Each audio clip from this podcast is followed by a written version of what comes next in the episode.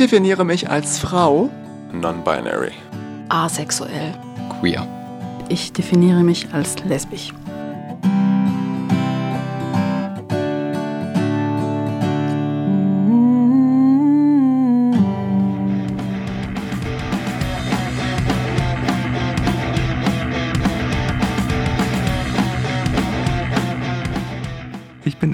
Lina May und ich bin transweiblich, ich bin lesbisch und polyamorös.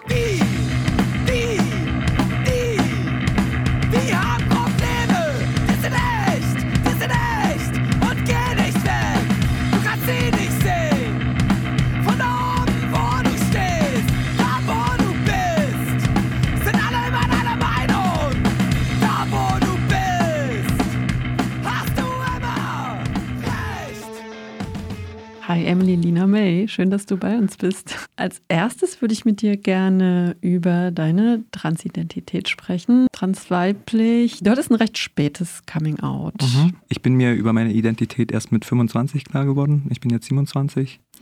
Ich hatte mein Coming Out, dass ich mich äh, im, im gesamten Umkreis geoutet habe. Da bin ich gerade 26 geworden, da habe ich mich hier überall in Freiburg geoutet. Und davor war so ein bisschen Probephase, bloß im kleinen Kreis. Und ähm, spät, ja, ähm, ich wünschte, ich hätte es irgendwann in, in den Teens äh, bemerkt, weil da einfach die Optionen besser gewesen wären, was die Transition betrifft. Das heißt, du hast wirklich nichts, also jetzt auch rückblickend davor das nicht schon gemerkt? Ja, rückblickend kann ich sagen, es gibt einige Punkte, an denen ich Tendenzen hätte festmachen können, die mir damals einfach nicht klar waren.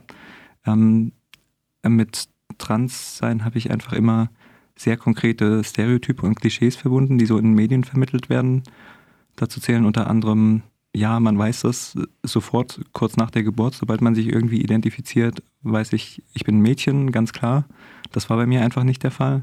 Und das andere ist, dass ja auch ähm, Dysphorie, also dieses krasse Unwohlsein mit dem Körper dazukommt, ähm, was auch so vermittelt wird, dass das alle Transmenschen haben. Das war bei mir auch nicht der Fall. Ich war ich hatte keine großen Probleme mit meinem Körper. Ich hatte natürlich so typische Probleme, die man halt hat als Jugendliche. Ähm, aber nichts Krasses, dass ich gedacht habe, das, das passt für mich nicht. Ich, ich identifiziere mich nicht mit dem Geschlecht, sondern es waren immer ähm, Kleinigkeiten. Also rückblickend kann ich sagen, ähm, okay, ich war immer außerordentlich froh, wenn ich mich irgendwie feminin geben konnte, wenn mir jemand die Nägel lackiert hat oder wenn ich irgendwie ein Kleid tragen konnte. Das hat mir ganz viel gegeben. Oder ähm, irgendwie Unwohlsein mit männlichen Rollenzuordnungen. Mir ist gerade letztens wieder eingefallen, im Kindergarten wollten irgendwie Freundinnen mit mir ähm, Mutter, Vater, Kind spielen, auch wenn ich nicht mehr genau weiß, was das bedeutet. Aber ich wollte da immer gerne irgendwie Mutter sein und nicht der Vater. Und ähm, äh, damals ist das natürlich nicht so was, wo ich denke, ah, das hat was zu bedeuten. Mhm. Das heißt, du hast dich ähm, sehr lange als Junge gefühlt, später dann auch als Mann. Das war so okay. Es hat jetzt auch nicht so total viel bedeutet. Mit so Rollenbildern konntest du dann auch nicht so viel anfangen. Ja, ich habe mich als Junge verstanden. Ich würde das abgrenzen zu, ich habe mich als Junge identifiziert, weil, ähm, weil das wirklich, glaube ich, so ein von außen an mich herangetragenes Ding war. Ich habe mich immer ein bisschen abgegrenzt gefühlt von diesem äh, jungen Stereotyp. Wie mit vielen männlichen Rollenbildern bin ich nicht so gut klargekommen und habe mich da nicht mit identifizieren können, sondern ich habe gedacht, ich bin eher ein bisschen feminin schon. Also von den Jungen in meiner Klasse, in meinem Alter so. Aber ich hatte einfach nicht die Möglichkeit, darüber nachzudenken in meinem Umfeld, denke ich mal. Das war auf dem, im kleinen Dorf, auf dem Land. So, ich glaube, so das Hinterfragen hat dann hier mit der Uni begonnen und hier gab es dann die Möglichkeit dazu. Ja, ähm, und ich habe mich damals einfach als äh, heterosexueller Cis-Mann verstanden und also die absolute Norm. Weiß, männlich, äh, cis, hetero, so. Hm. Du hast gerade gesagt, dass du dich gerne femininer gegeben hast. Wurdest du da von anderen dann vielleicht sogar in die schwule Schublade gesteckt? Äh, nee, ähm, gar nicht. Also das war auch nicht was Alltägliches, das waren wirklich Ausnahmesituationen. Ähm, das erste Mal, dass mir die Nägel lackiert wurden, war ich in den USA in einem Austauschjahr und äh, war da halt in einer Gastfamilie bloß für zwei Wochen und da waren halt äh, zwei Gastschwestern, die mir dann die Nägel lackiert haben. Das war also komplett von allem abgetrennt, was ich sonst jemals erlebt habe. Und dann ähm, die andere Situation, mit der ich mich sehr, sehr wohl gefühlt habe, war, als zum Abi so eine Art Crossdressing-Tag war, wo ich mir dann irgendwie High Heels von irgendwem ausgeliehen habe und mir extra einen viel zu engen Rock bestellt habe äh, online. da habe ich mich einfach total wohl gefühlt damit. Also es war schon immer in einem Kontext, wo das irgendwie funktioniert hat und nicht allzu sehr aufgefallen ist. Und abgesehen davon habe ich mich gern mit äh, Mädchen umgeben. Also ich hatte irgendwie eine beste Freundin sehr lange in der Schulzeit und ähm, habe da immer das Gefühl gehabt, dass ich da irgendwie, also dass ich einfach mit, mit dieser Weiblichkeit besser klarkomme. Ja. Was gab es denn sonst noch für Einflüsse oder sogar Role Models, die dich da ein bisschen inspiriert haben? Einerseits ähm, hat mich dieses offene Umfeld natürlich geprägt, dass das einfach hier auch ein Thema war, ähm, dass es queere Themen hier besprochen wurden und so weiter. Ähm, dann gab es auch in meinem Studiengang ein paar ähm, Menschen, die ähm, sich zumindest damals, denke ich, als Männer identifiziert haben, ähm, die ab und zu Kleider getragen haben und einfach sehr in ihrem äh, Geschlechtsausdruck sehr offen waren. das hat mir so ein bisschen einfach eine Offenheit gezeigt, so in meinem Umfeld. Und äh, noch dazu war ich dann auch bei Queer Amnesty hier in Freiburg sehr aktiv, ein Jahr nachdem ich angefangen habe mit dem Studium.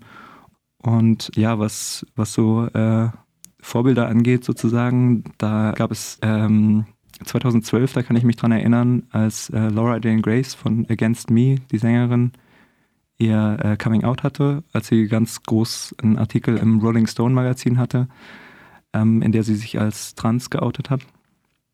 Und ähm, ich kann mich daran erinnern, ich habe schon lange Musik verfolgt und als ich das mitgekriegt habe, habe ich da irgendwie versucht, alles aufzusaugen, was es da gibt, wie das ihre Beziehung mit ihrer Frau beeinflusst und ähm, die ganze weitere Entwicklung. Und das war total spannend. Und ähm, da hatte ich noch keine Ahnung, dass das irgendwie so richtig mit mir zusammenhängt. Aber ich habe seitdem wirklich die Band sehr intensiv verfolgt und was sie macht. Ähm, ich habe auch äh, dann mir die Autobiografie oder die Memoiren von Laura Jane Grace äh, schenken lassen 2016. Ich glaube, ähm, ich, ich, bin mir nicht ganz sicher, ob ich da irgendwie schon so drüber nachgedacht habe oder nicht. Und äh, dann gab es auch von äh, NoFX, ähm, die haben ein Lied 2016 rausgebracht, das heißt I'm a Transvest Light, ähm, wo der Sänger ähm, Fat Mike sich praktisch als Crossdresser outet und dann ja auch auf der Bühne immer wieder mit Röcken und in Lack- und Lederkleidung und äh, Kleidern und mit pinken Haaren aufgetreten ist. Und es waren alles so Momente, in denen ich mich irgendwie gefühlt habe, ja, cool, das ist irgendwie in Ordnung und das machen andere Leute, die da total öffentlich sind damit. Und ähm, also das war irgendwie ganz cool, damit konnte ich mich dann identifizieren mit, mit diesem Lied speziell erstmal eine Weile. Ähm, seitdem habe ich noch total die Serie Sense 8 gefeiert, ähm, in der ähm, die Transfrau Nomi eine der Hauptcharaktere ist und ähm, eine wunderbare, süße lesbische Beziehung hat mit Needs, ähm, die ich unglaublich schön finde. Und ähm, also das ist eigentlich so ein Wunsch von mir. Okay, also da hattest du die ideale Identifikationsfigur ja, gefunden. Wirklich, absolut. und ansonsten so im, im öffentlichen, realen Leben zwar habe ich mich noch nicht so sehr ähm, mit dieser Person beschäftigt, aber Julia Serrano finde ich sehr spannend. Ähm, die hat vor guten zehn Jahren ein Buch namens Whipping Girl äh, rausgebracht. Also die ist genau, die ist Akademikerin und äh, selbst trans und ähm, sie schreibt über äh, Transmisogynie, also die spezielle intersektionale äh, Diskriminierung, die Transfrauen erleben. Und äh, das finde ich sehr, sehr spannend. Und genau, also ähm, ich, ich bin definitiv äh, allgemein begeistert von, von Menschen, die halt irgendwie politischen Aktivismus machen, die mit ihrer Identität in die Öffentlichkeit gehen und ähm, aggressiv für ihre Rechte kämpfen. Und genau, das finde ich sehr, sehr toll und inspirierend.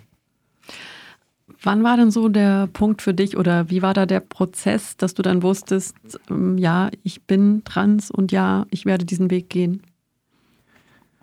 Ja, ähm, also es hat bei mir so ein bisschen von hinten sozusagen angefangen. Ich glaube, viele andere Transmenschen ähm, hadern lange damit, bis sie dann irgendwann in die Öffentlichkeit gehen. Und ich bin sozusagen erst in die Öffentlichkeit gegangen, bevor ich wusste, dass ich trans bin. Und zwar ähm, war ich einfach immer in, äh, bei den CSDs hier in Freiburg äh, dabei, auch über Amnesty hauptsächlich. Und ähm, irgendwann habe ich mir dann angefangen, dafür von Freundinnen so Röcke auszuleihen und ähm, habe nach ein paar Mal gemerkt, ich finde das eigentlich voll schön, das Gefühl, Röcke zu tragen und es gibt mir irgendwie so eine Art Freiheit und ähm, jedenfalls habe ich mich dann 2018 zum CSD entschieden, mir selbst einen Rock zu kaufen. Und dann äh, war ich mit einer Freundin in so einem Secondhand-Laden und sie hat mich da unterstützt. Und äh, dann habe ich mir meinen ersten Rock gekauft, habe den zum CSD getragen und irgendwie die Woche danach direkt noch zu einem Festival und hier in der Stadt auch ein bisschen. Und ähm, habe mich einfach total wohl gefühlt und habe mir bei dem Festival direkt noch zwei weitere Röcke gekauft. Und dann ähm, hat sich das so das Jahr über hingezogen und irgendwann kam immer mehr dazu. Am Anfang habe ich mir gesagt, ich, ich will Röcke tragen, aber mehr brauche ich nicht. Kleider stehen mir nicht und ähm, das war's. Und dann habe ich aber irgendwann so Richtung Ende des Jahres, als es kühler wurde, habe ich gedacht, ah ja, ich würde eigentlich den Rock jetzt auch gern äh, im Winter noch tragen. Und dann haben mir Freundinnen geraten, ähm, mir doch Strumpfhosen zu kaufen. Und dann habe ich mir Strumpfhosen gekauft. Ich habe mir irgendwann Tops gekauft, Cardigans und äh, dann tatsächlich auch Kleider irgendwann. Und dann habe ich auch angefangen, mir Make-up zu kaufen, obwohl das auch so eine Sache war, wo ich gedacht habe, das brauche ich nicht. Und in dieser Phase, als ich dann so Ende 2018 mir einfach diese ganzen Klamotten gekauft habe, habe ich dann angefangen, drüber nachzudenken.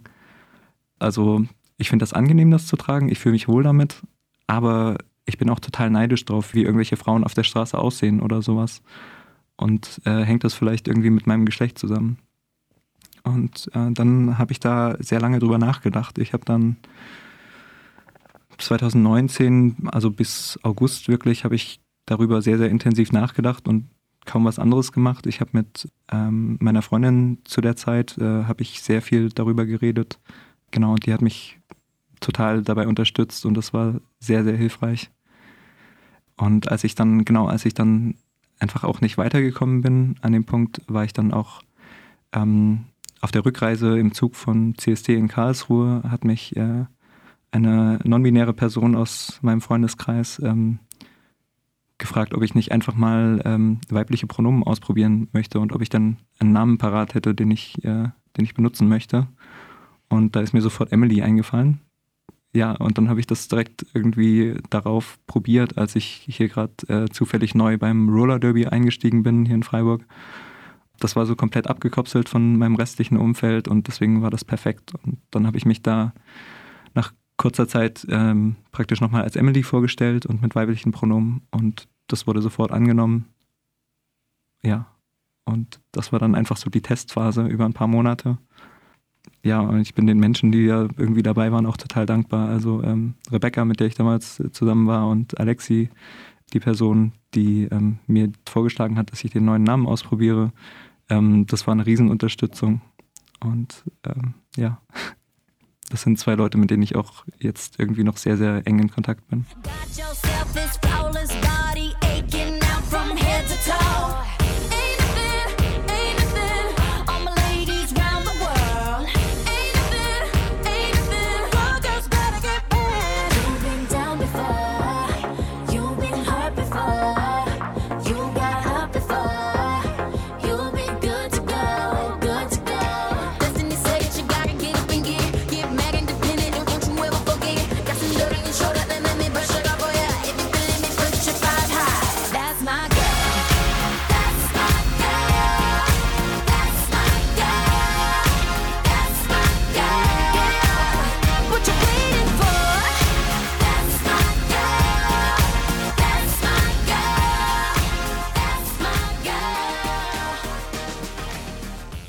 bist du dann die Transition angegangen? Was waren da so die, die ersten Schritte?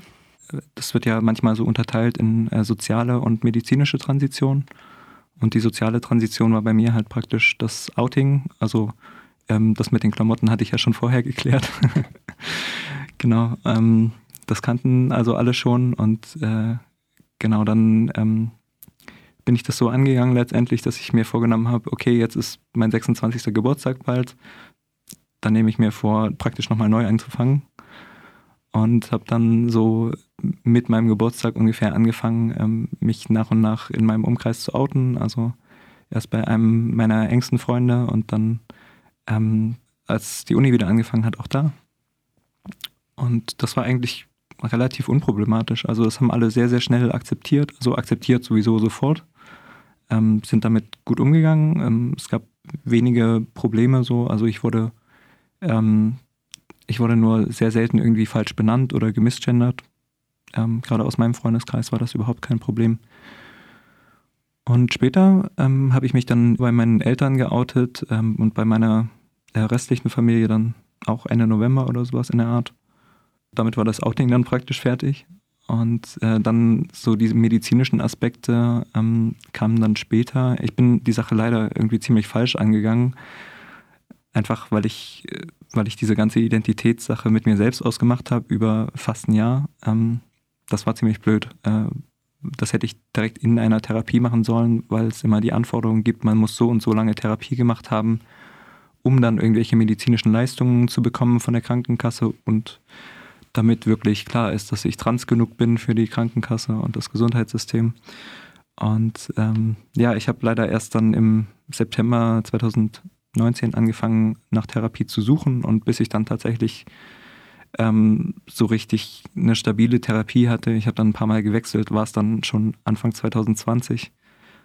Ich hatte dann Glück, dass die beiden Gutachterinnen, bei denen ich war, ähm, mir zugeneigt waren und mir relativ schnell bestätigt haben, dass ich äh, Hormone bekommen kann. Ich habe dann erst angefangen im April mit den Hormonblockern, das heißt, dass da das Testosteron blockiert wird, was mein Körper produziert.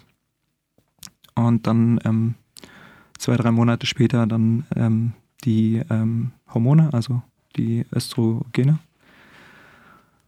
Und ja, also das war so der erste Schritt, der riesengroß war für mich und einfach wirklich wichtig. Ähm, ich, ich war total verzweifelt erstmal noch, weil ich erwartet habe, dass ich im April noch meine Hormone bekomme und dann aber rausgekommen ist, dass ich die erst im Juli bekomme und also das waren, das hat mich nochmal unglaublich runtergezogen.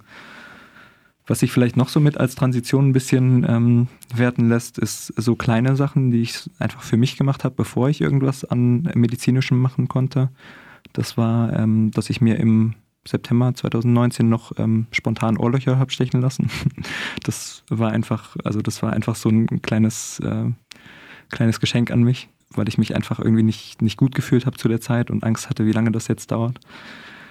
Und dass ich mir die Haare schneiden lassen habe, solche Kleinigkeiten. Und ja, ich nehme jetzt seit neun Monaten oder acht Monaten oder so jetzt Hormone, glaube ich. Also viel mehr ist tatsächlich noch nicht passiert. Ähm, aber es stehen noch ein paar Sachen an, hoffentlich ab demnächst dann. Naja, was heißt viel mehr? Hormone ist ja schon einiges. Es macht ja auch was mit dem Körper. Ja. Hm, was hast du da festgestellt? Also wie lange hat es gedauert, bis du dann gemerkt hast, was nicht, ich, mir mhm. wachsen Brüste oder emotional hat es ja auch was mit dir mhm. gemacht? Was ist da alles passiert? Ja, also vielleicht so der Reihenfolge nach, als ich angefangen habe, die Hormonblocker zu nehmen und noch keine Hormone hatte, da ähm, da hatte ich wirklich kurz darauf drei Wochen, in denen ich so übermäßig emotional war und einfach gar nicht klargekommen bin. Ich habe dann drei Wochen lang nur im Bett gelegen und geheult. Also ich war von allem total getriggert, alles, was ich gelesen, gehört, gesehen habe. Und ich habe bestimmt am Tag äh, fünfmal geheult oder so, aus verschiedenen Gründen. Zum Beispiel einmal habe ich The Ocean von Against Me gehört, wo sich Laura Jane Grace mehr oder weniger schon outet und das aber niemand gemerkt hat. Und ähm, dann habe ich wegen dem Lied geheult und dann habe ich äh, die Kommentare darunter gelesen und habe wegen einem der Kommentare geheult. Also und zwar einfach eine totale Überladung an Emotionen, ähm, also sowohl Positives als auch Negatives. Und äh, dann hat das irgendwann wieder nachgelassen und es kommt aber ab und zu nochmal wieder. Bewertest du das irgendwie positiv oder negativ? Ich meine, Du kannst ja ähm, auch schön finden, tiefere ich, ich, Gefühle zu haben. Ja, auf jeden Fall. Ich finde es total schön, dass ich weinen kann. Ähm, früher hätte ich mir echt manchmal gewünscht, dass ich weinen könnte. Ähm, und ging nicht so richtig. Und ich bin echt froh, dass das funktioniert. Und ich spüre viele Sachen einfach viel intensiver, habe ich das Gefühl. Gerade positive Gefühle. Ich bin manchmal in letzter Zeit so überflutet von Dankbarkeit an bestimmte Leute, dass ich überhaupt nicht damit klarkomme. Also es ist äh, gleichzeitig irgendwie ein bisschen anstrengend und aber auch irgendwie wunderschön. Das Negative ist, dass es mich manchmal halt einfach einschränkt. In dem Sinne, dass es, dass ich wirklich einfach total geflasht davon bin und nicht klarkomme mit dieser Masse an Emotionen und dann heulen. ja, ähm, aber nachdem das dann durch war, ehrlich gesagt habe ich danach eine Weile lang nichts mehr gemerkt. Also, äh, Wie war es denn auf der körperlichen Ebene? genau, genau. Also also da habe ich, wie gesagt, ich habe eine Weile lang, hatte ich das Gefühl, irgendwie, irgendwie tut sich da nicht viel. was ich dann bemerkt habe, ist irgendwann, äh, dass meine Haut schön weich geworden ist. Also ich war wirklich total begeistert. Ich glaube, eine Woche nachdem ich mit den Hormonen angefangen habe, habe ich bemerkt, boah, meine, meine Oberarme sind total weich und meine Brust und mein Bauch. Ähm, wunderbar. Also das Gefühl habe ich jetzt immer noch. Ich habe heute früh wirklich wieder so an mir rumgestreichelt und mir gedacht, krass, wie weich ich bin. das ist echt so schön. Ja, und dann war wieder eine Weile nichts und irgendwann, ähm, ich habe mir dann die Haare gefärbt, also blondieren lassen und dann habe ich mich gefragt, hm, da sind jetzt so ein paar kleine Stoppeln, ist das abgebrochen durch die Blondierung oder wächst da gerade was nach? Und ähm, meine Endokrinologin hat mir dann bestätigt, ja, da wächst wieder was nach auf meinem Kopf, da wo mir vorher Haare ausgefallen waren. Ähm, also das ist schön. Und ähm, was ich auch festgestellt habe, dass ich eine Taille bekommen habe. Und ähm, dann auch irgendwann Brustwachstum, ja. Also ich denke, das war nach vielleicht fünf, sechs Monaten ungefähr Hormone, habe ich dann gemerkt, ja, irgendwie ähm, ist da ein bisschen Brustwachstum. Ähm, ich habe dann auch nochmal irgendwie so den Hinweis von meiner Endokrinologin ge gebraucht, dass sie gesagt hat, äh, ja, das, also das hat sich doch voll viel geändert, bis ich es mir dann tatsächlich nochmal angeguckt habe und gemerkt, ja, eigentlich schon. Und jetzt bin ich gerade total zufrieden damit. Also ähm, so ein bisschen mehr Wachstum würde sicher nicht schaden, aber also ich kann absolut damit leben und bin äußerst happy damit. Hast du irgend so ein Ideal für dich, wo du unbedingt hin möchtest? Ja, also nicht so allzu konkret. Also ich habe jetzt kein ganz klares Bild vor Augen, wie ich aussehen möchte oder sowas. Was mir halt total wichtig ist, sind äh, konkrete Einzelheiten, die ich praktisch äh, ändern möchte. Also was mir grundlegend natürlich total wichtig ist, ist, dass ich als Cis-Frau passe. Und ähm, möglichst als hübsche Cis-Frau. ähm, ja, klar kommen da Schönheitsideale mit rein, ähm, die auch gesellschaftlich verbreitet werden. Ähm, und also es ist, ist, schwierig, mich davon auch abzukopseln, so, weil ich jetzt natürlich auch irgendwie die Möglichkeit habe, mich und meinen Körper nochmal selbst neu zu gestalten. Ähm, wichtig wäre als nächstes, dass ich meinen Bart loswerde. Ähm, also da möchte ich hoffentlich bald mit einer Laserepilation anfangen. Ähm, das wird sich aber auch sehr lange hinziehen, soweit ich weiß dann ähm, ist mir auch ganz wichtig eine Gesichts-OP, also das nennt sich dann Facial Feminization Surgery. Ähm, da gibt es alle möglichen Sachen, die mich an meinem Gesicht stören, die auch immer wieder aufkommen und äh, woran ich mich andauernd stoße und die mich echt traurig machen teilweise. Ähm, das sind mein Kinn, meine Nase, meine Oberlippe, meine Stirn, mein Haaransatz, den ich viel zu hoch finde. Und da hätte ich gern ein schmaleres, runderes Kinn, ähm, generell ein schmaleres Gesicht, irgendwie eine Nase, die irgendwie möglichst klein und süß aussieht. Ähm, dass meine Stirn nicht so gewölbt ist und ich habe da tausend Einzelheiten festgestellt. Also ich weiß jetzt genau, was Formen sind, die ein Gesicht männlich oder weiblich wirken lassen und das macht natürlich auch, dass ich das andauernd feststelle und diese ganzen Kleinigkeiten einfach sehr detailliert ähm, hassen kann. Was, was bedeutet für dich denn weiblich, Weiblichkeit? Ja, also Weiblichkeit an sich, so rational gesehen, bedeutet das für mich eigentlich nichts. Es ist eine sozial konstruierte Idee, eine bestimmte Vorstellung davon, wie Menschen auszusehen haben und wie sie zu handeln haben, ähm, von der ich so als Gesamtes eigentlich nicht viel halte.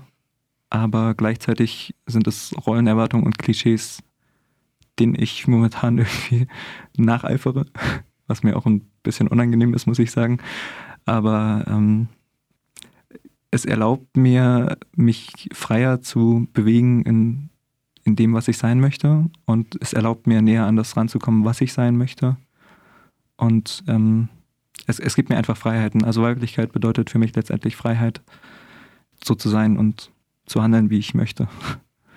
Obwohl es ja für viele Frauen gerade nicht Freiheit bedeutet. Ja, ne? genau. Also ich, ich habe da auch ehrlich gesagt immer ein bisschen Angst, jemanden vor den Kopf zu stoßen. Das kann ich vollkommen verstehen. Und ähm, es gibt ganz viele Einschränkungen, die natürlich mit Weiblichkeit einhergehen, die ich auch scheiße finde. Es ist, glaube ich, so, ein, so, eine Art Prozess, dass ich jetzt, ähm, was auch wieder mit übertriebenen, krass hohen Erwartungen an Transfrauen gerade einhergeht, ähm, die gesellschaftlich mich vor das Hindernis stellen, dass, äh, dass jede Transfrau irgendwie gezwungenermaßen Transfrauen als Ganzes repräsentiert. ich, ich fühle mich gerade gezwungen, ähm, mich hyperfeminin zu geben, zu kleiden, ähm, auszusehen, zu handeln, um irgendeine Chance zu haben, ähm, auch als weiblich angesehen zu werden gesellschaftlich. Und äh, solange das, solange mein Aussehen und meine Stimme dazu nicht reichen, ähm, habe ich das Gefühl, dass ich das machen muss. Und ich erwarte andererseits, ähm, dass ich, äh, sobald das kein Problem mehr ist, sobald ich nicht mehr täglich um meine Weiblichkeit kämpfen muss und um die Anerkennung davon, dass ich dann wirklich auch mich davon wieder trennen kann und dass ich dann wieder das Konstrukt Weiblichkeit bekämpfen kann und äh, mich dagegen stellen. Und ich habe auch gemerkt, dass das nach und nach äh, weniger problematisch wird, äh, wenn ich jetzt irgendwie Beinhaare habe oder sowas. Das hat mich vor einem Jahr total gestört, aber das kann ich jetzt akzeptieren. So. Das ist jetzt kein Problem mehr. Oder ich muss mich weniger schminken momentan, als ich das vor einem halben Jahr getan hätte. Mhm. Genau. Also ich glaube, mit dieser Entwicklung ähm, erlaubt es mir auch wieder so, äh, das Konzept Weiblichkeit in Frage zu stellen und ähm, genau dann wieder auf einer feministischen Basis irgendwie gegen diese äh, Stereotype und Erwartungen zu kämpfen. Der Feminismus kämpft ja auch stark gegen Sexismus. Jetzt ist ähm, für mich die Frage, als Transfrau bist du ja wahrscheinlich doppelt betroffen. Einmal von möglicher Transphobie, die es leider gibt, und auch Sexismus. Ähm, was, was davon kriegst du so mit in deinem Alltag und wie gehst du damit um? Was löst es in dir aus? Es ist ja durchaus auch ambivalent. Ja, ja ähm, genau. Sexismus habe ich ähm, teilweise bemerkt, aber es war nicht so viel, weil ich hauptsächlich halt einfach nicht als weiblich anerkannt werde. Mit Maske ist das jetzt in letzter Zeit manchmal ganz gut. Und was mir so an Sexismus begegnet ist, ist hauptsächlich, dass einfach Leute irgendwie auf der Straße mich irgendwie komisch anquatschen, dass mir jemand im Vorbeikommen letztens gesagt hat, hallo Süße. Ähm, was mich, wie gesagt, irgendwie auch gefreut hat. ähm, oder dass ich mal im Zug gefahren bin und ähm, an jemanden vorbeigelaufen und mich dann irgendwo hingesetzt. Und dann ist dieser Typ zwei Minuten später so zu mir gekommen und hat sich neben mich gesetzt und ähm, hat mir dann irgendwie seine Hand aufs Knie gelegt, als ich so einen Rock getragen habe und das Knie praktisch frei war und hat dann irgendwie nochmal nach meiner Nummer gefragt. Und ähm, so, ich habe gesagt, äh, so, nee, sorry, ähm, ich stehe nicht auf Männer. Und ähm, dann habe ich mich danach noch blöd gefühlt, so, weil, ich, weil ich ihm nicht die Nummer gegeben habe. Ja, oder noch was ähnliches, also wo mich äh, jemand, der in einem Imbiss gearbeitet hat, gefragt hat vor einer Weile ähm, nach meiner Nummer und so direkt im Anschluss, ob er, ob er heute Abend zu mir kommen kann. Und äh, also es ist schon sehr unangenehm. Ähm, das ist ein massiver Übergriff eigentlich. Ja, also wie du schon gesagt hast, ist bei mir sehr ambivalent, weil ich mich auch irgendwie geschmeichelt fühle und mich freue, als Frau wahrgenommen zu werden, aber ähm, unangenehm ist es auf jeden Fall auch. Und zwar was äh, transfeindliche Themen angeht, ähm, davon habe ich natürlich irgendwie von Anfang an sehr viel mitbekommen. Also einerseits, als ich angefangen habe, Röcke zu tragen, ähm, habe ich zwei Wochen lang einfach sehr intensiv bemerkt, wie mich die Leute anschauen auf der Straße. Ähm, damit habe ich mich dann sehr schnell abgefunden. Aber dann gab es auch ein bisschen verbale Attacken, also dass mir jemand irgendwie aus dem Auto raus was hinterhergerufen hat oder dass ähm, irgendwo in der Nähe vom Hauptbahnhof mich so ein paar Punks als äh, entweder Schwuchtel oder Transe bezeichnet haben. Ich bin mir nicht mehr so ganz sicher. Oder ähm, auch irgendwie im Dunkeln ein paar Jugendliche vom Spielplatz mir irgendwie was hinterhergerufen haben, wo ich dann tatsächlich ein bisschen Angst hatte.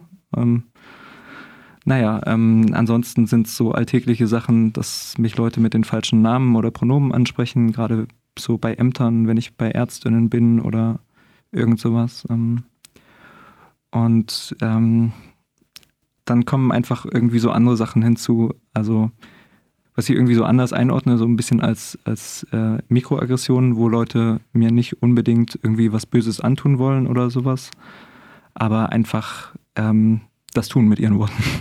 So, dass, sie, dass mir Leute einfach irgendwas äh, sagen, was mich unglaublich auffühlt und mir wehtut ohne dass sie das merken ähm, und wo das nicht unbedingt böse gemeint ist oder sowas. Und es kommen natürlich auch irgendwelche Unsicherheiten hinzu. Ja, einfach Ängste vor bestimmten Orten, Situationen und so weiter. So konkrete Ängste vor öffentlichen Toiletten, ähm, vor Umkleiden, ähm, vom Schwimmen gehen. Ich war bestimmt seit zwei, drei Jahren nicht mehr schwimmen, ähm, weil ich weil ich mich nicht traue. Also einerseits fühle ich mich mit meinem Körper unwohl und möchte den nicht in der Öffentlichkeit zeigen. Andererseits ähm, habe ich kein Bikini. Und ähm, ehrlich gesagt auch Angst, so damit öffentlich aufzutreten und äh, wie Leute darauf reagieren und auf mich. Und ähm, also ich meine, es ist auch ein bisschen begründet, so weil ich einfach, also weil ich einfach auch blöde Situationen hatte. Gerade mit den mit den Umkleiden zum Beispiel äh, war es mal so, dass ich irgendwie nach dem Training als Letzte in der Umkleide war und dass dann Leute reingekommen sind und mich jemand gefragt hat, so, warum bist du in der Damenumkleide? Und dann weiß ich einfach nicht, wie ich darauf reagieren soll, weil jede Antwort falsch ist. Wenn ich sage, weil ich eine Frau bin, dann, ähm, dann hasse ich mich dafür, weil, weil ich mir dann wieder eingestehen muss, dass, äh, dass das niemand so sieht außer mir. Und ähm, ja, und generell habe ich einfach irgendwie Angst, allein in Umkleiden zu gehen. Ich habe Angst, dass sich dann jemand unwohl fühlt, wenn sie mich und meinen Körper sehen. Ich habe Angst äh, vor blöden Sprüchen, dass jemand versucht, mich irgendwie rauszuwerfen oder sowas. Auf Toiletten ist es genau dasselbe, dass, ähm, dass es mir schon häufig passiert ist, dass ich in eine Toilette reingegangen bin und ähm, mich einfach jemand angeguckt hat und gesagt, äh, das ist die Frauentoilette. Und äh, da muss ich auch eine Weile üben, damit umzugehen. Ich habe tatsächlich äh, vor zwei, drei Wochen irgendwie einen Albtraum davon gehabt, dass ich äh, auf einer äh, Toilette war und mich da einfach jemand die ganze Zeit angeschrien hat, weil ich da nicht hingehöre. So.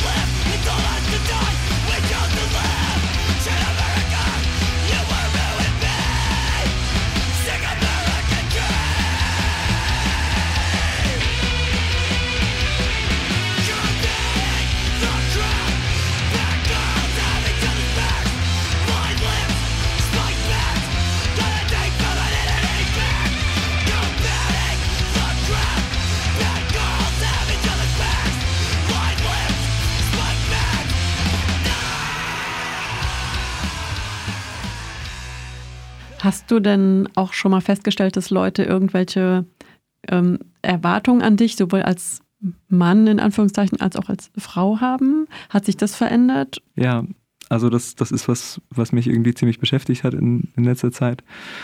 Unter anderem war die eine Situation, dass meine Eltern ähm, mir praktisch mein Leben lang irgendwie Männlichkeit äh, als, als äh, Erwartungshaltung gegeben haben und ähm, sei doch ein Mann und ähm, so und so.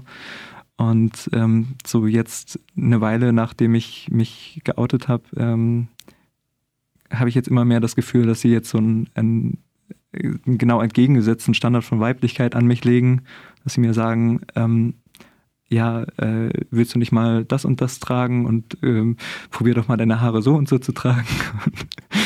So, dass Schminktipps ich, von der ja, Mutter, oder? Das nicht ganz, aber fast, ja, so in die Richtung. Und dass jetzt halt die Erwartungshaltung ist, dass ich jetzt irgendwie 100% weiblich, äh, perfekt weiblich sein sollte.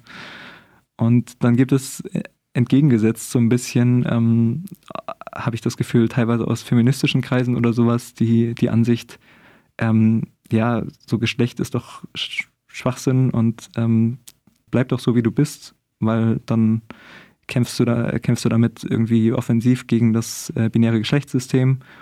Ja, und äh, dabei habe ich das Gefühl, so, dass ich, dass ich dann so ein bisschen, dass mein Körper da so als politisches Objekt instrumentalisiert werden soll und dass da irgendwie aus beiden Richtungen meine, mein Wohlbefinden nicht so wirklich das Thema ist, um das es geht. Und dass da Leute, die oft ähm, einfach keine Ahnung haben, wie ich mich fühle, ähm, mir irgendwelche Vorschläge machen, von denen sie auch nicht so ganz wissen, was das bedeuten würde. Oder ähm, dass sie mir sagen, ja, das brauchst du doch nicht, ähm, lass doch, dein Gesicht ist doch in Ordnung, obwohl das halt nicht so ist und obwohl ich ganz dringend irgendwie eine Veränderung brauche, um mich wohlzufühlen. Und das, also das ist was, was mich auf jeden Fall sehr stört. Und das ist ja auch institutionalisiert so, dass irgendwelche Erwartungen äh, an mich herangetragen werden, gerade was äh, medizinisches angeht, Krankenkassen und so weiter, die mir sagen, ja, ich muss so und so äh, sein und ähm, und dass non-binäre Menschen keine, ähm, keine Behandlung bezahlt bekommen, einfach weil, weil sie nicht binär transitionieren wollen und also was. Also das ist, ähm, ich habe einfach einen großen Hass darauf, wenn, wenn mir so diese Entscheidungshoheit über meinen Körper genommen wird. Also es stresst mich wirklich sehr, wenn Leute mir irgendwie einreden wollen, mach so oder so oder mach das und das nicht. Und mir auch irgendwie die, die Ergebnisse abspre absprechen, die dabei rauskommen könnten. Also dass zum Beispiel meine Freundin gemeint hat, sie sieht keinen Unterschied zwischen den äh, Vorher- und Nachher-Ergebnissen der äh, gesichtsfeminisierenden OP. Ähm, wo ich mir erst nicht sicher war, warum mich das so ärgert, aber dann ist mir klar geworden, das nimmt mir einfach jegliche Hoffnung, dass ich mich jemals besser fühlen würde. Ähm, weil das die Möglichkeit ist, irgendwas zu ändern, damit es mir besser geht ja, du hast dich als oder definierst dich als lesbisch bisweilen. Ich meine, das ist ja natürlich immer alles offen. Und auch Poli hast du erwähnt. Mhm. Ja, wie sieht es da aus? Wie gestaltest du so deine Partnerinnensuche? Ähm, ja, also irgendwie hauptsächlich über Dating-Apps ähm, momentan. Ich meine, gut, Corona ist sowieso äh, so ein Ausschlusskriterium für jemanden im Alltag kennenlernen, so ziemlich. Aber ja, ähm, Genau, also ich bin tatsächlich so am Überdenken mit dem Lesbisch, da bin ich mir momentan nicht so ganz sicher. Ähm, ich finde ehrlich gesagt auch blöd, ähm, damit irgendwie non-binäre Menschen so implizit irgendwie auszuschließen. Das finde ich stimmt nicht unbedingt. Aber ja, ähm, also Dating ist echt irgendwie interessant, weil, ähm, weil ich versuche, lesbische Frauen zu daten und ähm, es da natürlich irgendwie zu Situationen kommt, ähm, wo irgendwie einfach ähm, ein Unwohlsein mit meinem, mit meinem Körper irgendwie ganz klar wird, von der einen oder von der anderen Seite. Also meistens von beiden. Ähm, also, und das ist ja nicht so, also wenn ich, wenn ich da ähm, irgendwie was mit äh, lesbischen Frauen habe, dann wissen die natürlich vorher, dass ich trans bin. Ähm, aber es, es macht mich schon, es gibt mir Unsicherheiten ähm, und offensichtlich anderen Frauen dann auch. Ähm, aber also es, es ist trotzdem einfach schön so und ich, ich freue mich, dass ich da irgendwie ähm, teilweise inkludiert bin in irgendwelchen Sexualitäten und dass ich da nicht irgendwie komplett ausgeschlossen bin. Aber es gibt dann auch irgendwie Situationen, ähm, als ich äh, eine Frau, mit der ich mal eine Weile was hatte, als hetero bezeichnet hat. Ähm, das hat mich irgendwie sehr angekotzt. Ähm, genauso, äh, dass mich äh, irgendwie jemand äh, geliked hat auf einer Dating-App und da stand dann im Profil, sie steht auf maskuline Frauen. Ja, genauso äh, gab es eine sehr, sehr unangenehme Situation, als mich jemand auf äh, Tinder als erstes ähm, nach einem Match als allererstes gefragt hat, ob ich einen Penis habe. Und dann irgendwie, ich weiß nicht, es war sehr, sehr unangenehm, als sie dann gemeint hat, sie will jetzt eigentlich nur noch was mit Frauen haben, aber vorher. Und dann wäre ich das vorher gewesen, bevor sie noch nur noch was mit Frauen haben möchte. Das, also das ist einfach wirklich so eine Situation, wo ich noch sehr, sehr großen Hass drauf habe. Aber wie gesagt, abgesehen davon gibt es ähm, äh, viele Menschen, die ich sehr, sehr sympathisch finde, mit denen ich mich sehr gut verstehe und wo das irgendwie super funktioniert. Und ich denke, das ist die Mehrheit. Könntest du denn sowas wie eine Traumfrau Sternchen definieren? Du hast ja eben schon gesagt, dass du halt Frauen gut findest oder aufmerksamer Frauen bist, die so deinem weiblichen Ideal entsprechen, dann ist jetzt halt auch die Frage, verliebst du dich auch in die oder sind es nur die, wo du denkst, du möchte ich auch mal sein? Oder also, wie vermischt sich sowas? Aber das ist eine spannende Frage.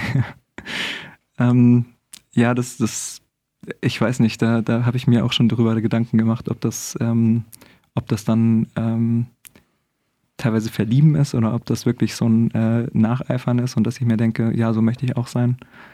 Ich, ich glaube, es ist oft beides. Ähm, aber ich weiß nicht, so ein genaues äh, äh, Bild möchte ich auch gar nicht unbedingt definieren. Also ich muss schon sagen, dass ich ähm, eher Frauen attraktiv finde, die, ähm, die eher feminin aussehen, ähm, äußerlich. Und ja, ich, ich glaube, letztendlich fällt das zusammen. Ähm, aber, aber vor allem, denke ich, hängt das auch viel mit Charakter zusammen, was ich attraktiv finde, irgendwie Enthusiasmus und Offenheit und all solche Sachen. Und ähm, ich denke, das, das kann sich so ergeben und irgendwie am besten ist es immer, jemanden kennenzulernen. Und äh, also ich, ich letztendlich habe ich festgestellt, so das kann ganz weit von dem abweichen, was ich jetzt, äh, von dem, als was ich jetzt so als Idealbild irgendwie im Kopf hätte. Also ähm, da bin ich wahrscheinlich nicht so gebunden, wie ich das manchmal denke. Ja, Emily Lina May, ich danke dir total, dass du den Abschluss für uns heute gebildet hast von unserer tollen Reihe. Es ist uns und mir ein großes Vergnügen gewesen oder eine Ehre, dich hier zu haben. Ja, ich fühle mich auch geehrt, da um, den Abschluss bilden zu dürfen. Ich freue mich total. Heute am 31. März Erstausstrahlung. Mhm. Ein ganz besonderer Tag. Visibility. Ja. ja, und damit geht die Reihe zu Ende. Ich wünsche dir auf jeden Fall alles Gute für den weiteren Weg. Vielen Dank. Auch danke für das schöne Interview und danke an Fluss für diese ganze Organisation. Ich freue mich echt sehr über diese Reihe. Weil Geschlechter konstruiert sind und ich nicht an sie glaub. Weil Ignoranz Gewalt ist und weil es immer noch Schutzräume braucht. Ja, das war vorerst die letzte Folge von Sichtbar in Freiburg und ich möchte an dieser Stelle die Gelegenheit nutzen, mich nochmal zu bedanken, vor allem bei Carina von Fluss e.V., die das Projekt federführend koordiniert hat. Danke für dein Vertrauen, Carina, in mich und dass ich all diese wunderschönen Gespräche führen durfte. Danke an Severin für die superschönen Fotos dazu. Danke an Chris und Adrian, die anderen beiden von unserem Kernteam. Die Zusammenarbeit hat mir echt super viel Spaß gemacht und ich finde, wir waren sehr produktiv. Und auch Dank an Radio Dreieckland für die technische Infrastruktur und ich glaube circa 60 Stunden Studionutzung. Das ist für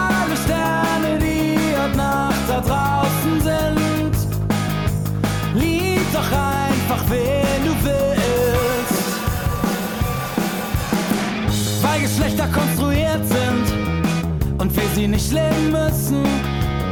Und weil Leute irritiert sind, wenn sich Männer küssen.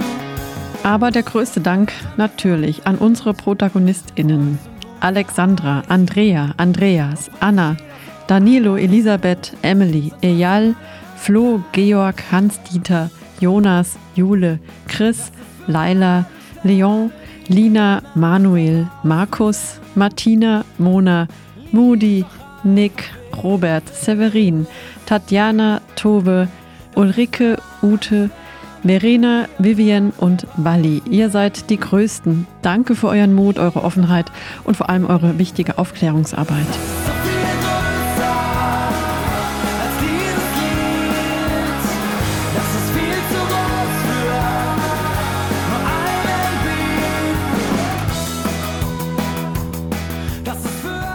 Und am 1. Mai wird dann endlich auch unser Sichtbarbuch erscheinen. Darin findet ihr nochmal alle Interviews und Fotos geballt. Und außerdem sind die Plakate auch nochmal in der Stadt zu sehen. Die Plakate der zweiten Staffel ab dem 13. Mai dann an den Freiburger Litfaßsäulen sowie an den Plakatflächen des Jazzhaus. Wir machen jetzt erstmal eine kreative Pause. Vielleicht gibt es dann im Herbst nochmal eine neue Staffel mit neuem Konzept. Bis dahin, macht es gut.